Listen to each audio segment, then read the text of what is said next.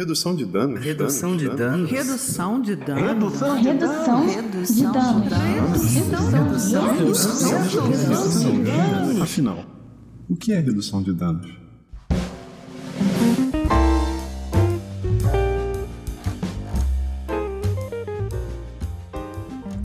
Salve, salve, conectadas e conectados. Esse é o podcast Conexão RD, trazendo informações sobre drogas e redução de danos com qualidade e sem preconceito para você. Eu sou a Keron, terapeuta ocupacional, redutora de danos, feminista, antimanicomial e antiproibicionista. Coordeno o projeto de extensão Conexão RD, vinculado ao Centro de Convivência do Projade, Programa de Estudos e Assistência ao Uso Indevido de Drogas no Instituto de Psiquiatria da UFRJ. A extensão é uma das bases da universidade pública, junto ao ensino e à pesquisa. Tem o propósito de fazer conversar o conhecimento que a universidade produz com as demandas e o conhecimento da sociedade. A redução de danos, por sua vez, propõe o cuidado aos usuários de álcool e outras drogas que não conseguem ou que não desejam interromper o uso dessas substâncias, entendendo que o cuidado à saúde é primordial, independente da escolha que cada sujeito faz sobre o seu próprio corpo.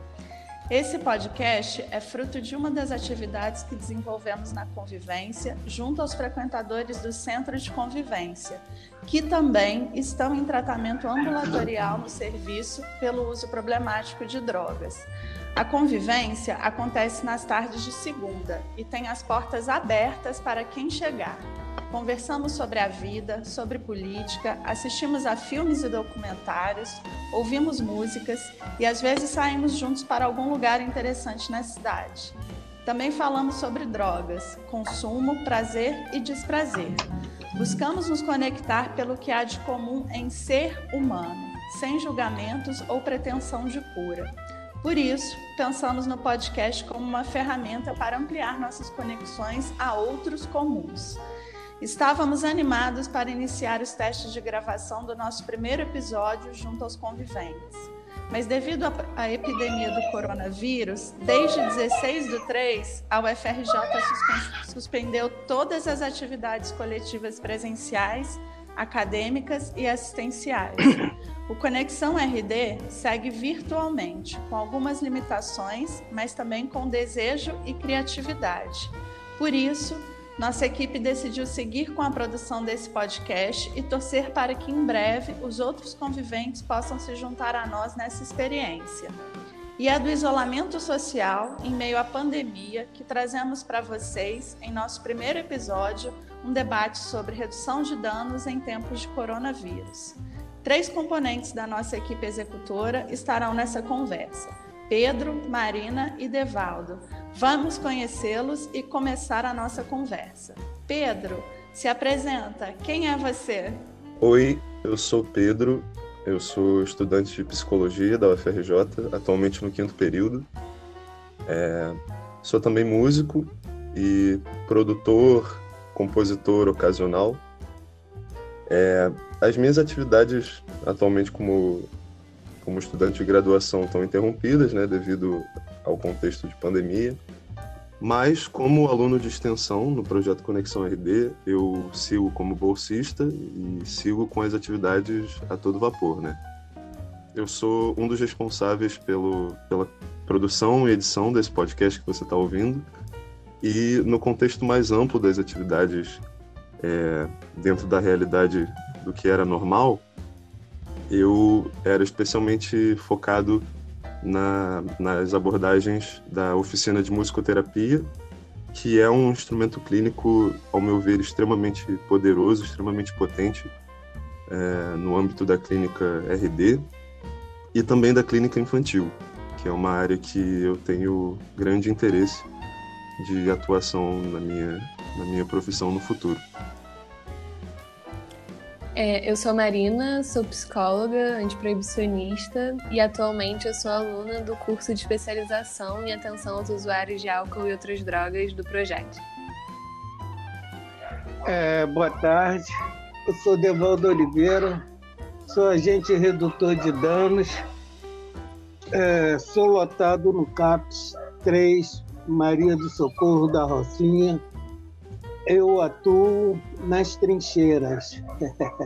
trincheiras, quando eu digo assim, eu estou me referindo que eu estou muito ligado ao pessoal que faz uso abusivo de drogas. Minha contribuição na, no Projad é trazer essa ferramenta, né? Um pouco do saber e para que é, fique associado né, ao conhecimento, né? E eu sou muito feliz de estar reunido com eles, porque eu adoro estar reunido e gosto muito de falar sobre drogas. Isso é que me droga. Isso aí, Devaldo. Nossa onda, né? É essa. É. Então, é, para a gente começar, né, aprofundar o nosso debate, o, o Pedro vai trazer para a gente um pouco do debate sobre a redução de danos é, em relação à política de drogas no Brasil, que é aí um ponto fundamental, né, dessa discussão e a gente vai partir daí. Pedro, tá contigo a palavra. É, Para a gente começar a conversa, antes eu queria introduzir algumas ideias, né, alguns fundamentos do que eu penso sobre a redução de danos.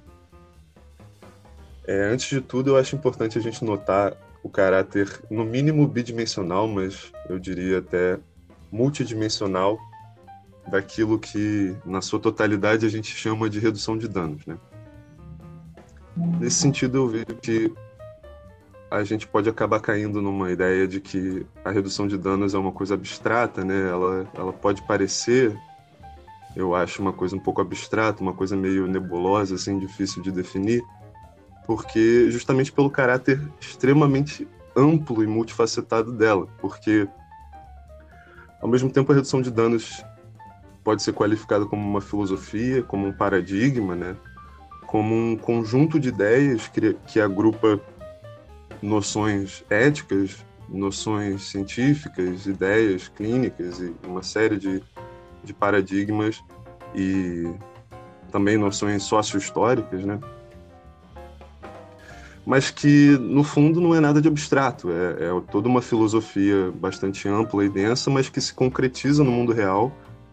E, e nisso eu enfatizo em duas principais formas, né, que se dá essa concretização no mundo real ela a RD, ela simultaneamente se mostra materialmente como uma política pública de drogas, né? Uma uma abordagem que abarca as estratégias de, de intervenção do Estado perante a questão das drogas na sociedade, né, num contexto social, civilizatório, até por assim dizer.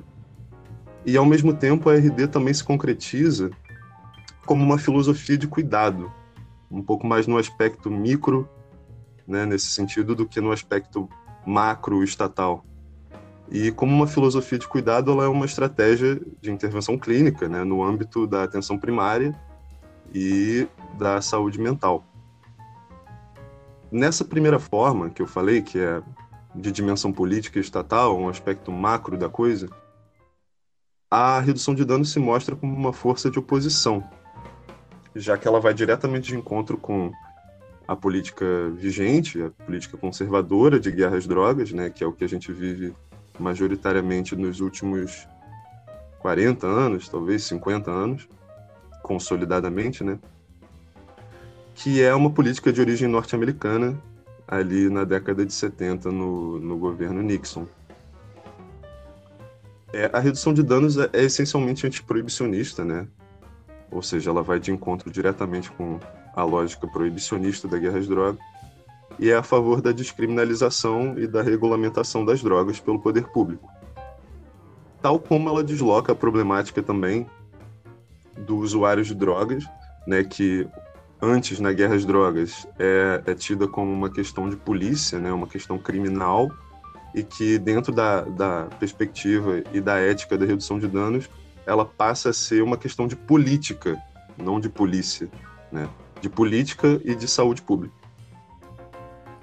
Na segunda forma, no, na dimensão clínica do aspecto micro, é, a RD também é uma força de oposição né, e resistência, já que ela também combate um paradigma clínico, uma coisa conservadora, uma força conservadora já estabelecida né, do, do mundo psiquiátrico, que é o paradigma da abstinência coercitiva, por assim dizer, a abstinência obrigatória, né? entendendo que a abstinência, na, na ótica da redução de danos, ela é apenas uma das muitas vias possíveis da clínica AD, né, no acolhimento e cuidado dos usuários, e não a única via possível e a via que deve ser imposta ao usuário. É, dito isso, eu acho que a gente começa já a entender o caráter totalmente de oposição e totalmente de resistência que assume a redução de danos, né? E tal qual, e tal qual assume o, o militante que vai ser vai ser responsável por difundir a palavra da redução de danos, o clínico que vai atuar de acordo com os valores da redução de danos, né? Tudo isso assume um caráter em sua totalidade de resistência e, de, e um caráter de alternativa, né? Uma, uma, uma um conjunto de ideias que, que, fornece uma alternativa às forças e, e, determinações vigentes, tanto nesse aspecto macro quanto no aspecto micro da clínica. Agora, antes de seguir para a questão mais concreta em relação, em relação a políticas brasileiras de drogas, é uma coisa que vale ressaltar muito, assim, que é que essas realidades vigentes conservadoras que existem tanto nas políticas públicas quanto na clínica, ambas estão assim completamente permeadas, completamente entranhadas de uma moral religiosa, de uma fundamentação religiosa na forma como você lida com a droga e com o usuário, né? Uma moral cristã, é, vale vale enfatizar, né? notar essa questão da moral religiosa que permeia tudo isso não é pouca coisa, porque o Brasil é um país extremamente religioso, extremamente conservador, e isso se mostra cada vez mais né, na, na situação política do nosso momento, e coisa que talvez aparentemente estivesse adormecida antes. Mas o Brasil é um país extremamente conservador, extremamente católico e extremamente protestante também, evangélico, né? É, a partir então dessa breve contextualização que, que eu tentei resumir aqui sobre noções básicas sobre, sobre a redução de danos e sobre como ela é uma força de oposição, a gente pode começar a pensar em como se deram no passado e como se dão hoje as políticas de drogas, tanto no mundo quanto no Brasil, até porque o Brasil é um reflexo do que rola no mundo, né? É, a guerra às drogas, ela tem como uma característica principal, central, acho que na análise geopolítica da coisa, é a atribuição da responsabilidade pela produção das substâncias aos países periféricos do mundo, né? Como a gente vê que toma proporções até de, de invasão, de intervenção militar americana em outros países periféricos, né? Como a Venezuela, a Colômbia, a Colômbia na época dos cartéis e tal, México e afins. É, isso significa que os países periféricos do mundo eles estão via guerra às drogas, né, via uma premissa de guerra às drogas, eles se tornam subordinados a uma repressão bélica, né, bélica e econômica dos países desenvolvidos, como os Estados Unidos, que são a cabeça desse império, né o que garante a guerra às drogas, eu acho um status muito maior do que uma simples guerra à substância em si, né? Mas sim uma guerra às economias emergentes e às democracias emergentes por si só. É, o, que, o que também confere né, a, a uma característica assim bastante conservadora à guerra às drogas, que é a, de, a da manutenção do status econômico dos países desenvolvidos e dos países subdesenvolvidos. Agora, no Brasil, como isso se dá, né? Qual é o reflexo disso no Brasil? A gente, durante a ditadura, a gente vê esse fenômeno muito claramente, esse fenômeno de, de reforçar as periferias como permanentemente periféricas e o que é dominante é permanentemente dominante. Né? É, a gente vê isso na ditadura, não à toa nos anos 70, né, que é justamente a época que se iniciam as políticas de guerra às drogas nos Estados Unidos, com o Nixon.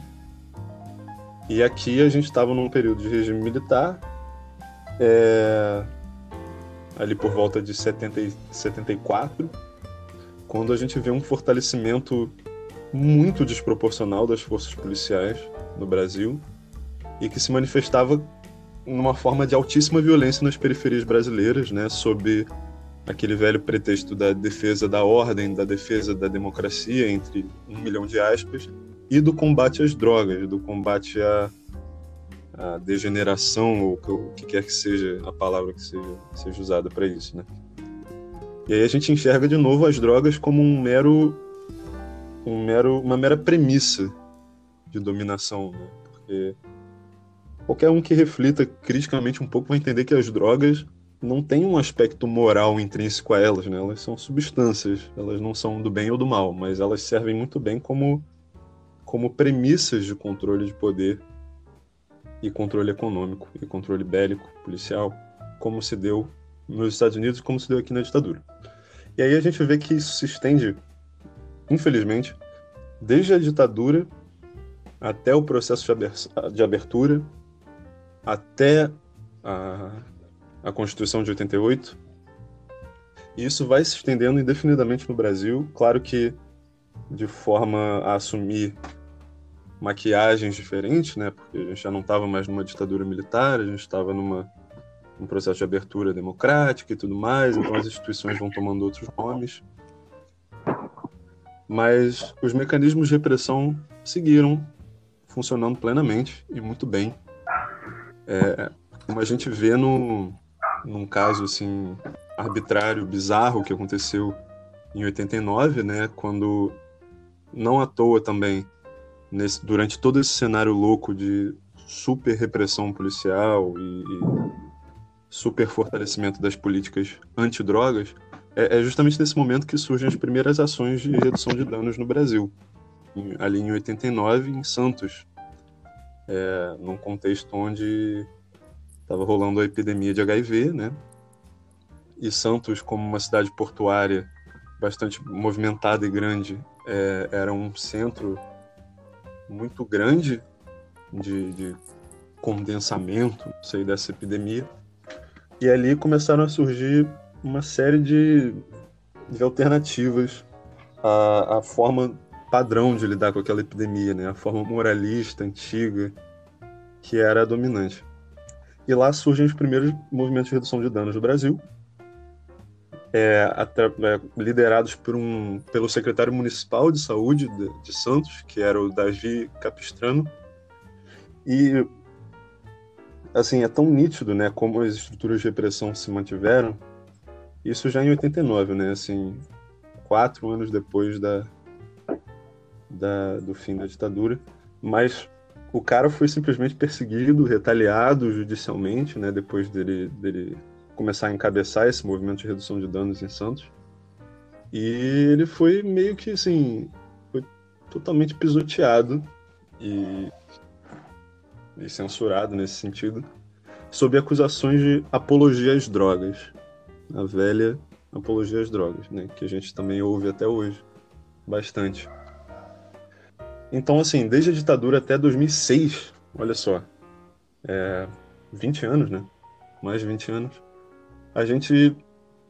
Muito mais de 20 anos, na verdade, porque o, é, essa lei que, que teve vigente até, 2016, até 2006, ela foi promulgada em 1976, ou seja, 30 anos em que essa lei se manteve vigente que era de caráter completamente antidrogas, completamente alinhado à política estadunidense, né, que é a lei, lei de drogas original, né, lei de drogas primeira, número 6.368, que dispõe sobre medidas, vou citar aqui né, diretamente, se põe dispõe sobre medidas de prevenção e repressão ao tráfico ilícito e uso indevido de substâncias entorpecentes ou que determinem dependência física ou psíquica e dar outras providências. Uma coisa assim bem, bem genérica e tal. E aí até 2006 a gente, a gente esteve sob as rédeas dessa política, né? Que foi formulada durante a ditadura, não à toa.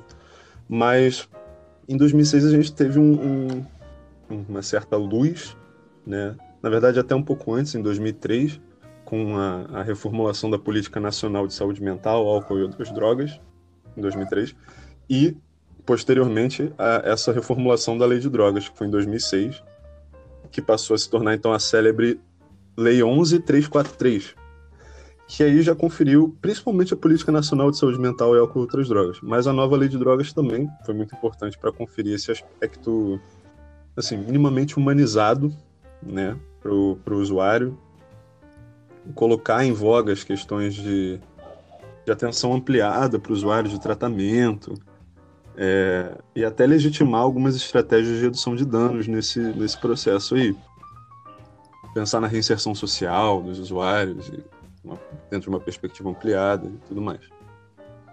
É, uma, uma coisa legal de ressaltar nessa nova lei de drogas de 2006, que por mais que ela tenha sido um, um alento incrível em relação à lei anterior que a gente tinha, né, há 30 anos, é, é uma crítica bastante comum que se faz que se faz essa nova lei, que é importante citar, que é a, a falta de critérios objetivos no sentido de você distinguir o que é consumo próprio e o que é tráfico. E esses critérios objetivos, eles são assim ponta de lança para você conseguir desenvolver uma política de drogas que não criminaliza o usuário, né? Como em Portugal, por exemplo. Em Portugal, a Marina falou disso, né?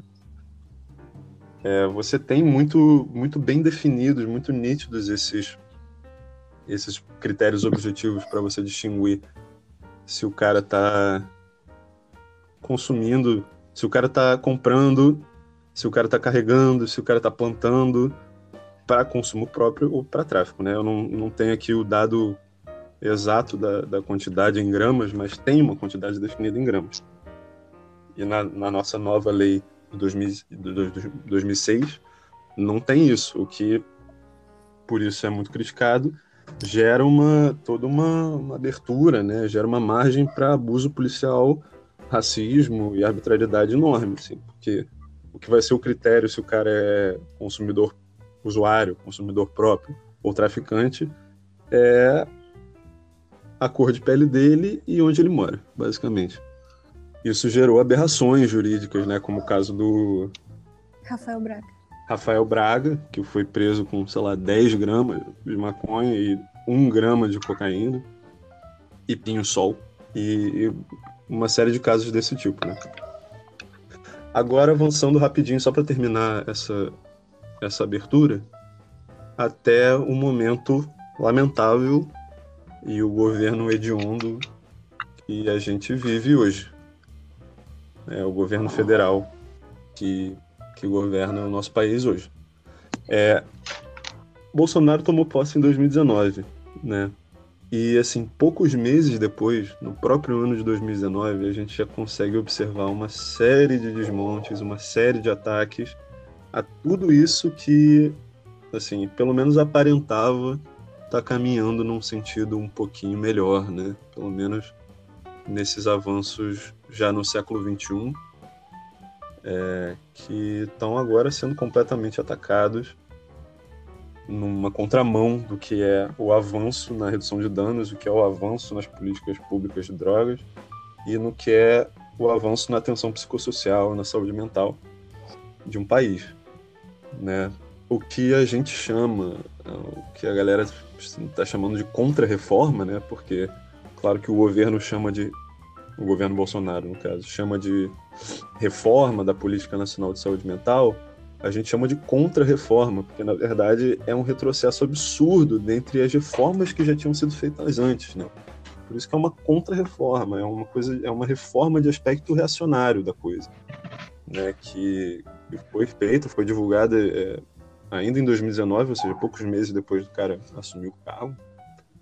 E nessa nova política nacional de saúde mental e nas diretrizes de, da política, das políticas nacionais de, de, drogas, são citados eletrochoque, ampliação de leitos, né, de internação, ou seja, mais internação, mais manicômio, é, o respaldo livre e ampliado às comunidades terapêuticas, que são uma coisa que são bem problemáticas e que daria um episódio inteiro do podcast para falar sobre.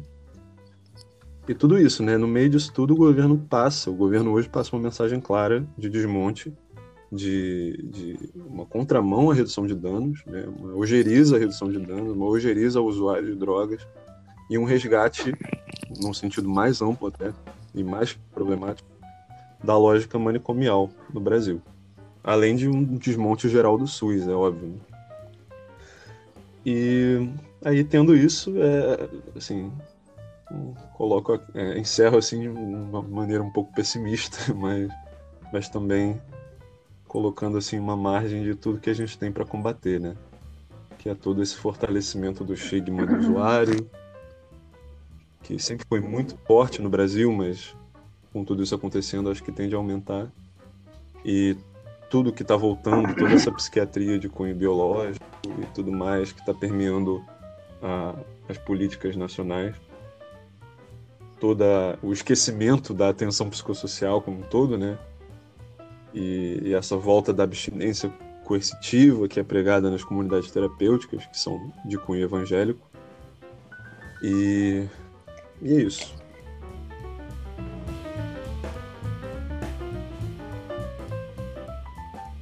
Muito boa a sua contextualização, Pedro. Infelizmente, em termos de políticas públicas, a gente tem vivido só retrocessos. E a redução de danos, ela não luta só por políticas de saúde, né? Mas também por políticas nacionais e internacionais de legislação que minimizem os danos sociais associados ao uso de drogas. Aqui no Brasil, a lei de drogas foi pensada de uma forma, para não dizer perversa, ingênua, porque a gente sabe do racismo estrutural que permeia todas as esferas da nossa sociedade. E também a gente sabe que a prisão não chega nem perto de realizar o que elas propõem, né? De ressocializar ou regenerar. Muito pelo contrário, eu acho que ela é a pior coisa que pode acontecer com uma pessoa. Além disso, os relatos de uso de drogas na cadeia são vários, não só de drogas que furam as barreiras do sistema penitenciário, mas de produção de drogas dentro da cadeia também. Eu não sei se os nossos ouvintes sabem, mas alguns presos fazem a sua própria cachaça. E isso me lembra o que acabou acontecendo com a lei seca nos Estados Unidos, que com a proibição as pessoas acabaram tendo que produzir o seu próprio álcool, que era extremamente tóxico e letal. E eu acho que algo que remete ao assunto é o esforço proibicionista em negar os diversos usos, medicinal, recreativo, espiritual, com a promessa impossível e eu diria inconveniente de uma sociedade livre de drogas. Mas determinadas drogas, né? Aquelas que remetem a uma população ou cultura específicas. E o proibicionismo tem consequências trágicas para as pessoas que usam drogas e para a sociedade em geral. Porque, além de estabelecer uma barreira de acesso a informações valiosas sobre substâncias e a melhor maneira de consumi-las, ele também legitima uma série de violências do Estado contra essas populações marginalizadas. Enfim, é, na minha pauta eu estava aqui com uma notícia de que com a diminuição das operações policiais no Rio, o número de mortes nessas comunidades tinha caído para 60%. Mas essa semana essa notícia ficou totalmente sem sentido. Primeiro porque a gente teve uma outra notícia de que o número de mortes por coronavírus nas comunidades do Rio ultrapassa o número de mortos em 15 estados do Brasil. Sim. E segundo, porque depois é, né, do que a gente ficou sabendo da morte de João Pedro, é, enfim, a gente pôde ver que até durante uma pandemia, se você é preto e pobre, você não está seguro nem dentro da sua própria casa e que, em nome da guerra às drogas, até matar crianças é justificável. E aí a gente vê a completa omissão do Estado nesses territórios no que se refere à garantia de direitos e a sua presença constante no que se refere à opressão e repressão. E é revoltante pensar que o próprio proibicionismo permite que o tráfico de drogas tenha a força que tem e que o próprio fracasso da guerra às drogas justifica a necessidade de reforçar essas medidas de segurança assassinas. Por isso que a redução de danos é em defesa da vida, porque o proibicionismo é baseado em mentiras e é ele que é perigoso, apesar da sua suposta premissa de proteção da população. as substâncias por si só, elas não são perigosas, né? E se você tem acesso à informação de dosagem, dos efeitos, do que você está consumindo, de como minimizar os riscos associados, as chances de dar algo errado diminuem consideravelmente. Vários coletivos, como a Lei e a Escola Livre de Redução de Danos, estão fazendo levantamentos de padrões de consumo de drogas durante o isolamento social no Brasil. Mas aqui é difícil de obter informações mais precisas desse consumo, porque a gente está falando de substâncias ilegais. Então a gente não tem informação de mercado em relação a outras substâncias legais como o álcool. No Brasil, apesar da Ambev ter tido seu lucro reduzido em 45% relativamente ao mesmo período do ano passado, a gente teve a notícia de que a venda desses produtos em supermercados bateu a época do carnaval em abril. E a gente pôde ver através de vídeos né, que circularam na internet que as bocas do Rio tiveram filas enormes quando foi decretado o isolamento social. Mas a gente não tem dados sobre isso de fato. Nos Estados Unidos, apesar deles serem o berço desse proibicionismo como a gente conhece hoje, Alguns estados já legalizaram a cannabis e os dispensários de maconha foram classificados como serviços essenciais durante a pandemia e a procura, procura pela, pela substância dobrou. O curioso né, é que, em relação ao uso recreativo, as pesquisas apontaram que os compradores estavam mais focados nos itens comestíveis ao invés dos produtos para fumar. Provavelmente porque estavam preocupados com os efeitos no, sobre o sistema respiratório, né? em relação ao coronavírus. Ou seja, o uso da substância visando reduzir esses riscos associados, que graças à legalização foi possível devido a uma maior oferta de produtos disponíveis. Daí eu fiquei pensando nesse contexto de isolamento, no que é possível fazer dentro de casa, tentando entender essa procura, as filas, etc. E como as pessoas elegem como e quais drogas elas querem usar de acordo com a situação. No início da quarentena eu estava bebendo um pouco mais, porque as festinhas virtuais estavam pipocando, mas agora eu percebo que, pelo menos no meu círculo social, esses eventos têm diminuído muito, e aí com eles também a minha vontade de consumir álcool, porque para mim, Marina, parece que não faz tanto sentido. Eu não sinto tanto prazer em beber sem ser em contextos compartilhados. Também queria deixar Cara, claro. Fala. Foi mal, mas é que eu tava pensando exatamente isso hoje. E não vou, não vou desviar muito do assunto, mas é porque eu fui. Eu tive minha primeira uhum. sessão de análise hoje virtual e eu falei com o analista sobre exatamente esse ponto, que é tipo.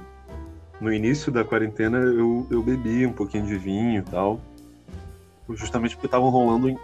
Rolaram aniversários, aí rolaram festinhas desse tipo, assim, para jogar joguinhos e coisas assim. E aí acabou. Sabe, eu não vejo. Eu até penso às vezes, pô, tem aquele vinho, né? Mas. Sabe, é muito legal pensar nisso pra gente avaliar, que né, o contexto dos usos, né? Do porquê que a gente escolhe usar determinadas drogas em determinadas situações. E aí o que eu queria ressaltar é que é isso, Sim. né? O uso de drogas é totalmente singular e cada pessoa usa como bem entender. Para algumas pessoas, ficar em casa bêbado pode ser extremamente agradável. Para mim, não é tanto. É, mas acho que tem uma outra questão que é que o álcool, para muita gente, é a única substância acessível, né? Por ser lícita. Para poder amortecer o mal-estar causado por tudo isso que a gente está vivendo, que tem, causa muita angústia e as pessoas estão muito solitárias também. É, e eu fico pensando também que a bebida é muito mais nociva do que outras substâncias que são ilícitas no Brasil e se isso não vai se desenvolver em um problema para muitas pessoas na quarentena. Não que não possam haver consequências negativas do consumo exagerado de maconha ou qualquer outra droga nesse isolamento, inclusive as prescritas, né, que a gente fala pouco às vezes, analgésicos e remédios psiquiátricos. Mas se a gente for pensar na facilidade de acesso, no potencial aditivo e na toxicidade, o álcool é o mais preocupante, eu acho. A gente sabe que o proibicionismo não tem nenhum compromisso com a verdade ou com a ciência.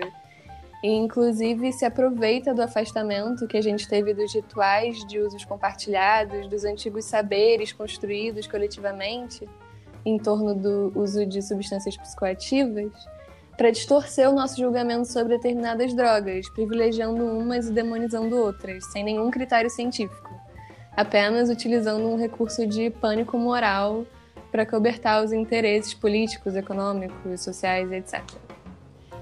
E eu fiquei pensando, será que depois que isso passar, a gente vai poder ter um estudo das consequências entre países com políticas de drogas distintas? O Denis Petuco fez uma fala legal no webinário da Plataforma Brasileira de Políticas de Drogas, em que ele relacionava o momento atual e a redução de danos da seguinte maneira: a gente não está lidando com o um mundo ideal, a gente lida com o um mundo possível. Assim como a gente sabe que as pessoas vão usar drogas e algumas precisam usar drogas, a gente sabe que tem gente que vai sair e que precisa sair. Então a gente tem que tomar as precauções necessárias para correr menos riscos em relação ao contágio do coronavírus. E a redução de danos surgiu em um cenário pandêmico, né, da AIDS principalmente, e por isso tem muito a nos ensinar como lidar com o que a gente está vivendo agora. O que, que você acha, Devaldo? O que, que você tem reparado sobre o consumo das pessoas aí na sua comunidade?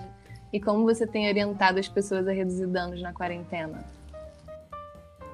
Falarei. É, vou dar só um, um, um toquezinho, é, mediante a fala de, do Pedro e a sua também, né? É, pô, muito legal. Pô, vocês, porra, sintetizaram. Exatamente isso, né? Tem pessoa, eu vou ficar com esse gancho final, que tem pessoas que precisam usar. Né? E como que vamos fazer para reduzir né, os danos, que certamente causarão, né? Mas esse não é o problema da droga. Esse problema é já existente. A droga ali entrou para preencher uma lacuna, né? Eu peguei alguns dados também, né? Fugindo um pouco agora, é, uso de droga durante a quarentena, né? E redução. Eu é o meu, a minha fala. Isso foi compartilhada pela Bruna, Bruna Zanini, é uma parceira nossa também. E essa fonte é da revista Exame. Quando você traz no início, é, no, nos países né, que fizeram estoque e tal, eu particularmente eu não vejo que o, o uso tenha aumentado. Eu acho que está no mesmo padrão, pelo menos aqui no, na comunidade. Ela sofreu um baque, né? porque no início o, a população é, não sabia como lidar com isso. Aí depois vieram a, as máscaras, né? Quer dizer, ampliar um pouco mais as informações de como lidar com, com essa pandemia. Mas se a gente for olhar no, no, no, no grosso, no grosso modo, todos os negócios né, foram afetados, até por problema de logística, né? Os voos suspensos, fronteiras fechadas, tal. E aqui no Rio não poderia ser diferente. Mas eu, eu, eu me, eu me pergunto, será que foi pela pandemia mesmo? Ou foi pelas informações? Não acredito que tenha sido, é, no primeiro momento, é, pelo fato de a, que poderia ter escassez eu, tô, eu continuo questionando um pouco sobre isso. A gente já estava vivendo Porque... um momento de seca, né? Que as pessoas estavam chamando. Antes da pandemia. Pós-carnaval? É. Sim, mas agora sim. Agora faz sentido. Agora, agora tudo tem um, um começo. Porque, é, vejamos, a maconha é, depois do álcool é a mais consumida, ela não foi tão afetada. Pode ter sido é, mesclada. Mesclada que eu estou querendo dizer é misturada. Mas ela continua uhum. circulando. A cocaína é, é a, qualidade, a, qualidade. A qualidade se deteriora. Perfeito. A qualidade é. Há um um agravamento, né? para menos. É, Uhum. qualidade inferior devido à mistura. É, o álcool não foi afetado. Tá? A, a cocaína, essa vai ser sempre é, vai ser sempre dúvida, né? Por isso que eu, como redutor de danos, eu sempre é, quando me consultam, ou até mesmo né, dentro dos grupos, eu sempre falo, cara, nunca cheire de uma vez só. E, pô, tu vai com muita sede e aí e às vezes tu vai tão fundo e não sabe o que, que tu cheirou. Primeiro tu dá um ah, tipo um aperitivo, ah, um tequinho bem leve. Aí vê a qualidade. Se não presta, cara, não insista. Não vai, não vai porque ela vai te causar mais danos. Você não sabe o que, que você está cheirando, o que, que tem ali. Eu já, já ouvi diversos relatos de pô, pessoa até cheirar vidro moído, é, pó de mármore. Isso é. Eu estou falando coisas assim absurdas, mas já cimento branco, né? É. Bicarbonato de um montão, maisena. Nossa, imagina. Até uns é, remédios psiquiátricos, né, triturados, eles colocam na mistura. Exatamente. Então, aí é, o- essa pandemia também veio para alguns estão conseguindo é, aprender, né, de que é, a gente só vai quando acontece alguma coisa próximo da gente. E aí, próximo da gente, que eu digo, quem usa é, drogas. Mas a droga, para mim, também é tão subjetiva, porque, pô, eu me drogo todos os dias. Eu sempre digo isso. O café é terrível, porque a gente não consegue fazer nada sem o café.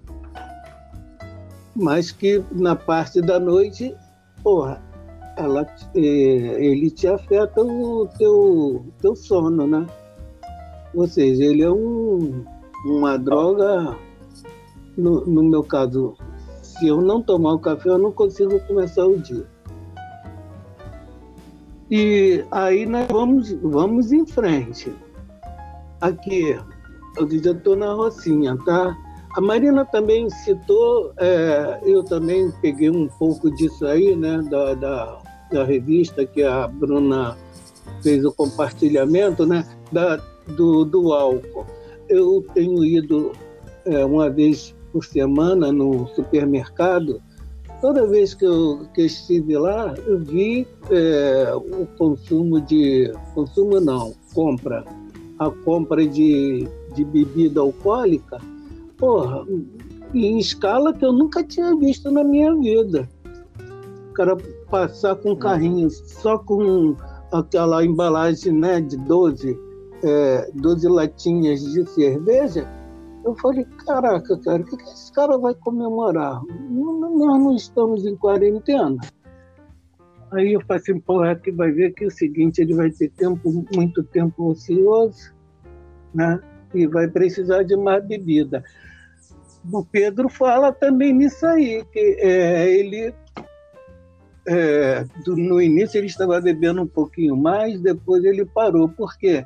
Porque ele encontrou outra forma né, de, de ocupar o tempo e que desse prazer também. Redução é isso, Sim. é entender por que, que o cara está nesse uso abusivo. Será que ele ainda não encontrou alguma atividade que né, é, ele faça essa redução por ele próprio? Porque ah, E às vezes nem, nem só o uso abusivo, né? Mas não necessariamente abusivo, mas o uso no geral, assim, tem. é, todo esse momento de quarentena tem me feito avaliar mesmo isso, assim, o que que, o que, que me faz ter essa vontade de usar determinada droga, né? O que que tá condicionado a isso, co- como a Marina falou, assim. Que contexto eu tenho vontade É, de uma beber? coisa sabe? que o coletivo Brisa de Redução de Danos postou recentemente, que eu achei muito maneira em relação ao consumo de álcool na quarentena, é que essas lives, né, elas estão sendo patrocinadas por marcas de cerveja. E é um grande incentivo para a galera cara, nossa. beber muito, né, durante essas views. Pô, e os caras bebaços nas lives, Pô, na live do Zeca Pagodinho, ele não tava bebendo, mas ele ficava reclamando o tempo todo que ele não tava bebendo, e aí eles é, sor- iam sortear uma geladeira cheia de brama pra, pra galera. Nossa. Garoto propaganda É, da ele Brahma. só bebe Brahma. Mas nessas lives de sertanejo, cara, teve um ou outro, assim, tipo, mais de um mesmo, que eu vi que ficou trêbado, assim, na live, tava cambaleando, falando que amava o, outro. O Bruno sabe, Marrone? coisa- Bruno Marrone? O o Bruno Marrone foi. O Bruno Marrone foi o cara que falou que ama, né? Eu acho que o Bruno falou pro Marrone, não sei, tipo, eu te amo muito e tal. Mas teve um outro que eu acho que era o Gustavo Lima, É, eu vi. que, É.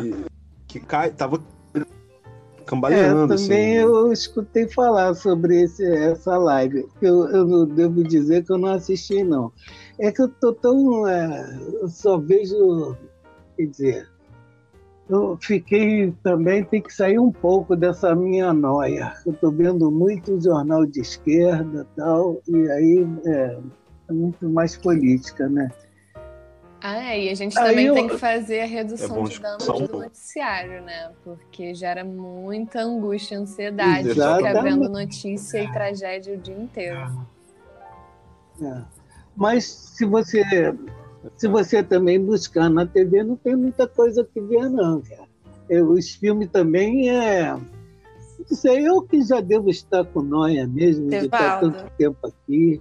É, Pegando um mas link aí nisso que Oi. você está dizendo, né? Dessa noia, de enfim, né? Um momento da quarentena chega o tédio, né? Assim, e na sua fala você comentou, né, que é, uma das formas de reduzir danos é, é que as pessoas, né, que fazem uso de drogas possam encontrar atividades que lhe deem, lhes deem prazer, né? Lhes tragam algum tipo de satisfação. E, e eu acho que a maior Sim. questão que a pandemia coloca né, para todos os usuários de drogas lícitas, né, que seja café, álcool, medicação ou ilícitas, né, é, é justamente assim, é- é- o isolamento social restringe muito essas opções, né? É, então, pessoas que, por exemplo, faziam uso de drogas sin- sintéticas em festas de música eletrônica, assim, essas festas não estão acontecendo, né? show. É, quem não tem uso, quem não Perfeito. realiza um uso problemático É. dessas substâncias, assim, provavelmente está conseguindo atravessar a pandemia, né, sem, sem vontade, sem desejo de fazer isso. Mas e quem não consegue? Será que está fazendo uso sozinho, em casa? Em que condições, né? Esse exemplo, né, que vocês trouxeram das lives, assim, como é, como é permitido, né, assim, a propaganda da bebida alcoólica, como que os próprios artistas, né, aí, que são ícones, né, da cultura, assim, se, se, né, se emprestam enquanto garotos propaganda de uma substância que pode ser tão prejudicial. E para além de tudo isso, né, assim, é, mais uma vez o quanto o proibicionismo traz danos, né, para as pessoas, assim, as pessoas não não têm controle, né, não têm condição de saber sobre a qualidade das substâncias que elas escolhem ingerir. Então, esse é um, né, um, um problema assim, que, que causa muito mais danos à saúde do que a própria substância. Então, nesse contexto, né, de coronavírus, de pandemia, de isolamento social, assim, e, e remontando, né, origens da redução de danos, lá na epidemia de HIV/AIDS na década de 80, é, eu queria ouvir um pouco de vocês, assim, como que vocês pensam, né, no uso de, é, no uso de estratégias de redução de danos nesse contexto da pandemia, né? É, como é que as pessoas podem se cuidar É, eu fico pensando, por exemplo, né, a, a, maconha, que geralmente né, tem um uso compartilhado, as pessoas né, passam o baseado, assim, a redução de danos já dava a recomendação de não compartilhar, né, que seja cigarros, que seja canudo para inalar cocaína, assim. É, no contexto da pandemia do coronavírus, eu acho que isso fica ainda mais reforçado, né? Mas e para as demais substâncias, assim, queria ouvir um pouco de vocês, assim, uhum que, que vocês pensam, o que, que vocês têm visto por aí.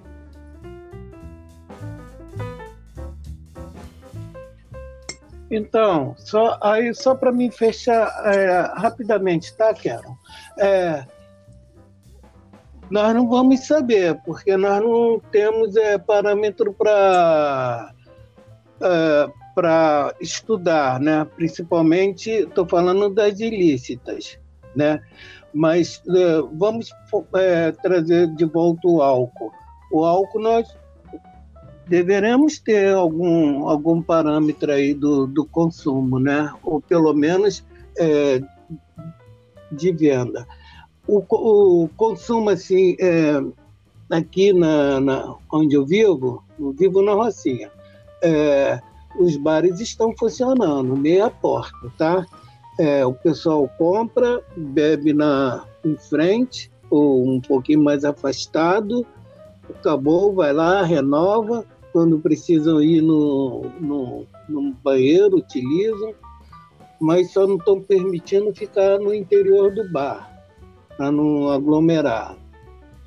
Mas o, o pessoal que faz o uso né, das ilícitas é, é muito difícil, por quê? Porque uh, nessa, nessa pandemia uh, a maioria tem família, né? E eu fico pensando, casas que tem dois, três, quatro pessoas, como que vai ser esse uso? Ele vai sair, ele vai sair e está correndo um risco né, iminente de é, adquirir né, o vírus, é, não estão sendo respeitados é, ah, o não compartilhamento, ou seja, está sendo utilizado como é, o cachimbo, né? É, cachimbo da paz. Cachimbo da paz, cada um dá um tapinha tal, vai, vai, vai girando. É, isso eu tenho percebido. O álcool, tá, a gente fala com, com fala quando me perguntam também, porque eu não. Eu estou passando é, é, com eles mesmos. É, mas quando falo assim, aí, Tevaldo, eu falo assim, cara, bota aí um salgado aí para a gente comer, tal, uma água também. É, claro que fica no, no vazio, né?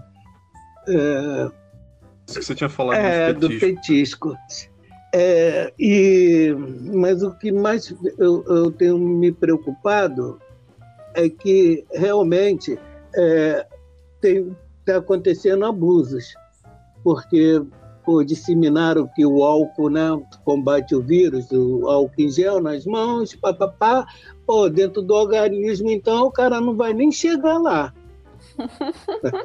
o vírus. É o absurdo que a gente escuta, cara. Do, é, mas eu falei assim, cara, se chegar lá, se você tiver cuidado, você vai estar forte, tá com a imunidade legal. Agora, pô, só álcool, só álcool, porra, aí tu não vai nem conseguir chegar nem em casa, nem no, numa UPA, num pronto atendimento. E como que vai ser depois dessa, disso aí? Será que eu vou encontrar o, meus pacientes? Tem um, tive notícia que tem dois que estão muito mal, né?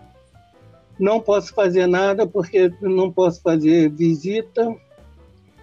Eles não têm telefone.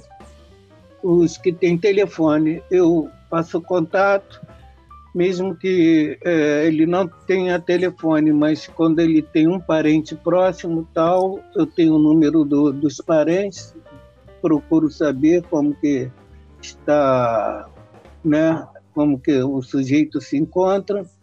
Assim que eu tenho feito o meu trabalho. né? Não tenho. É... Quer dizer, minha queixa é somente uma: é que realmente é, não se pode proibir, porque quando você proíbe, você instala o caos. Porque nós não vamos combater a droga com essa política aí. A droga é caso de saúde. E nós temos que re... reforçar isso. Essa sua última fala. É, mais ou menos isso. É, nós temos, já, já temos um certo avanço, né, cara? É, assim, né, por parte de quem faz é, o redução de danos, né? Pô, graças a Deus que está chegando uma galera boa, gente nova, disposição, pô, e porque também os cascudos estão ficando cansados, né, cara? A gente precisa de injeção. Claro. me dá, me dá um, um, pico aí para me botar um gás aqui, ô Pedro.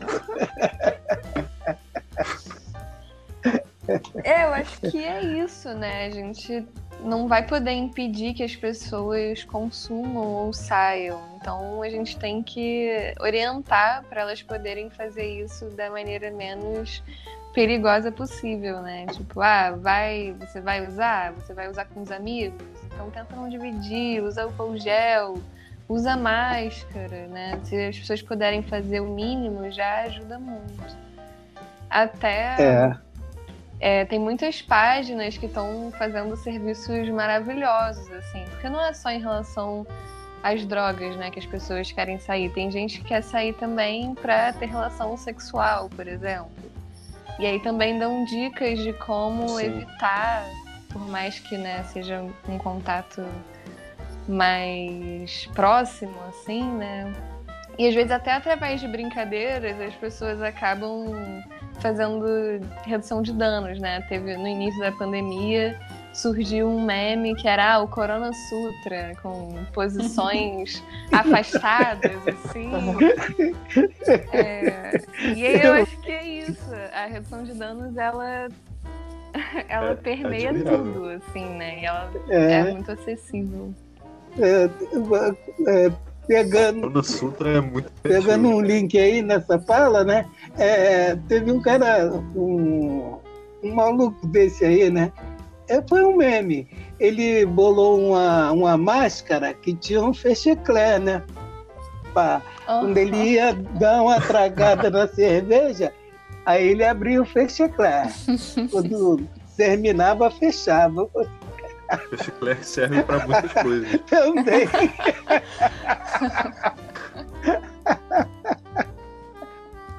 Mas em, em, relação a isso, né, no, no, no, contexto de pandemia, é isso, assim, não, a gente não, não tem nenhum poder e nem dever de impedir que as pessoas façam uso, né? As pessoas sempre fazem uso de drogas, vão continuar isso. fazendo uso estando a gente numa pandemia global é, ou não. verdade. Mas a gente pode fazer isso, né? Claro, trabalhar com orientações é, que reduzam os danos uh, ao máximo e de maneira lúdica também, né? Como a Marina falou. É, mas algumas considerações assim que eu queria fazer eram assim mais objetivas. Né? E você que assim, é, claro que ninguém tem um estoque infinito de drogas em casa, então vai ter que uhum. sair, né? Mas assim, eu diria que saia o menos, a menor quantidade de vezes possível, sabe? Pra, pra, pra isso, sabe? Tipo assim, tem uma quantidade que você ache não abusiva, mas assim, você não vai precisar ir todo dia sair, né, naquelas migalhas, porque isso vai te oferecer um risco de contágio muito maior. Quanto mais vezes você sair, mais risco de contágio você vai ter e mais você vai estar potencialmente contagiando outras pessoas com o vírus, né? É... talvez não seja um conselho tão prudente em relação ao consumo de drogas, mas em termos de pandemia eu acho importante falar que tentar não sair tanto, né? Porque tem gente que também acha, acha desculpa pra sair todo dia, sabe? é. Meu, meu tio avô tava Minha avó saindo tá desesperada também, gente. E um dia pra comprar. É, tipo, um dia pra comprar pão, no outro dia pra comprar uma cerveja, no outro dia pra comprar o jornal, sabe? Pode comprar tudo num dia só e, e ficar Eu de acho boa, que a gente sabe? É isso que eu podia quero dizer. colocar. Desculpa te interromper, E- Pedro. O nosso Instagram à disposição também para as pessoas recorrerem a gente para gestão de prazeres ou qualquer dúvida ou qualquer sugestão. Ótimo. Sim. A, a outra coisa que eu ia falar é em relação a, ao fumo, né? Que obviamente tem uma relação de risco muito maior, muito mais importante do que qualquer outra droga, apesar do álcool ser, ser provavelmente a droga mais perigosa no ambiente doméstico, né? Por, por todos os índices de violência que ela gera e tal. O fumo ele é especialmente peri- perigoso para o corpo, né? Num momento de, de pandemia de uma de um vírus respiratório, né? Então, eu diria que para quem fuma, é, tanto cigarro ou, ou maconha, busque minimizar os danos disso da maneira que for possível, assim, tentar fumar num, numa celulose, se estiver perto da sua casa para comprar, porque você vai ter que sair eventualmente para comprar seda também. Então, fumar numa celulose vai vai te trazer muito menos danos para sua garganta, vai te gerar menos inflamação, então vai imagino eu que te trazer alguma resistência a mais, né, física para uma possível infecção do corona. E mas É, que- tem uma dica também que é Que para isso? quem fuma maconha tentar começar, né, dar o, pri- dar o primeiro trago do dia o mais tarde possível também, né, evitar de acordar e já fumar, Isso. porque isso favorece que você passe Isso, o dia isso. inteiro fumando também. fumando, é re- repo- como é que se fala? Como é que eu posso dizer? Uhum. preenchendo de novo a onda, né? Porque se você tá chapado desde manhã, você vai querer continuar chapado. Sim, tarde, né? provavelmente. E e uma coisa dessas também que tem relação com esse com, esse, com a coisa do horário é, é também você migrar. É, eu sei porque eu fumei muito cigarro e faz uns meses que eu migrei permanentemente, espero, pro tabaco orgânico, né, entre aspas, o tabaco que você pelo menos enrola na sua seda e tal, com filtro. Porque e não é nenhuma questão tão relevante assim em relação aos, aos danos sabe assim, o tabaco, ele, o tabaco apertado numa seda, ele vai te trazer muitos danos para a garganta, para os pulmões também, por mais que ele não tenha tanta é, adulteração quanto o cigarro industrial, ele vai te trazer muito dano. Só que tem uma questão de ritmo nele que é muito importante, eu acho, principalmente no momento que a gente está em casa o dia inteiro, que é que o cigarro ele é muito automático, né? Se você se você está fumando cigarro, você consegue fumar 20 cigarros num dia por mais que seja horrível, você E às sabe, vezes é um ritmo tão fumar dá a automático e tá tudo ilusão lá de que pronto. você tá fazendo alguma coisa, né? Também. É. Sim, e aí pelo menos esse fazer alguma coisa, pelo menos se ocupa em pegar o tabaco, sabe? É, destrinchar ele um pouco, apertar o seu, o seu fumo, sabe? Isso já te toma um tempo de um cigarro, certamente. E aí você fuma ele, e ao fumar também, o- parece que a- o fumo do tabaco, assim, puro, é, é mais devagar, sabe? Você consegue fumar e apagar no meio, aí meia hora depois você, você termina, sabe?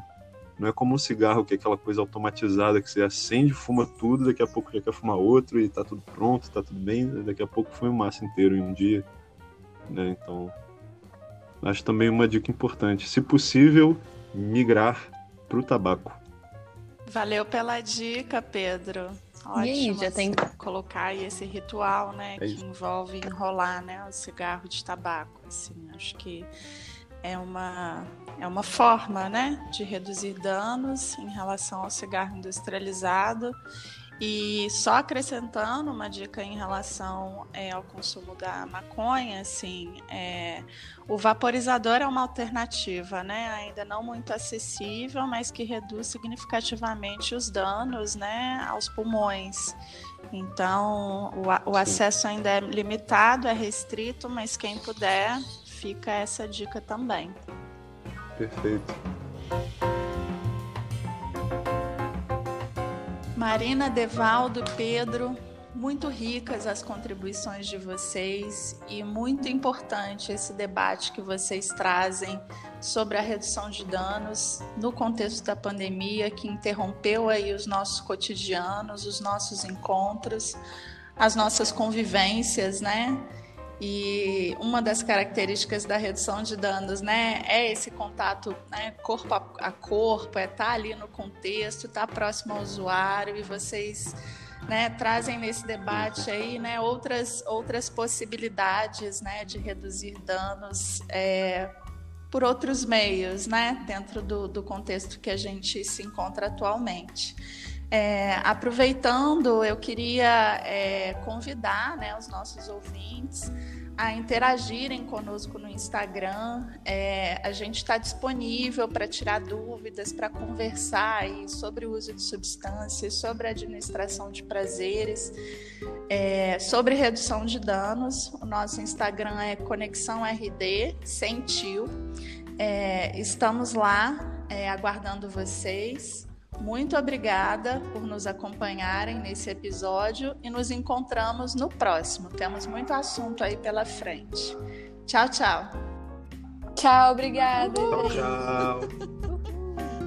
Deu, saiu.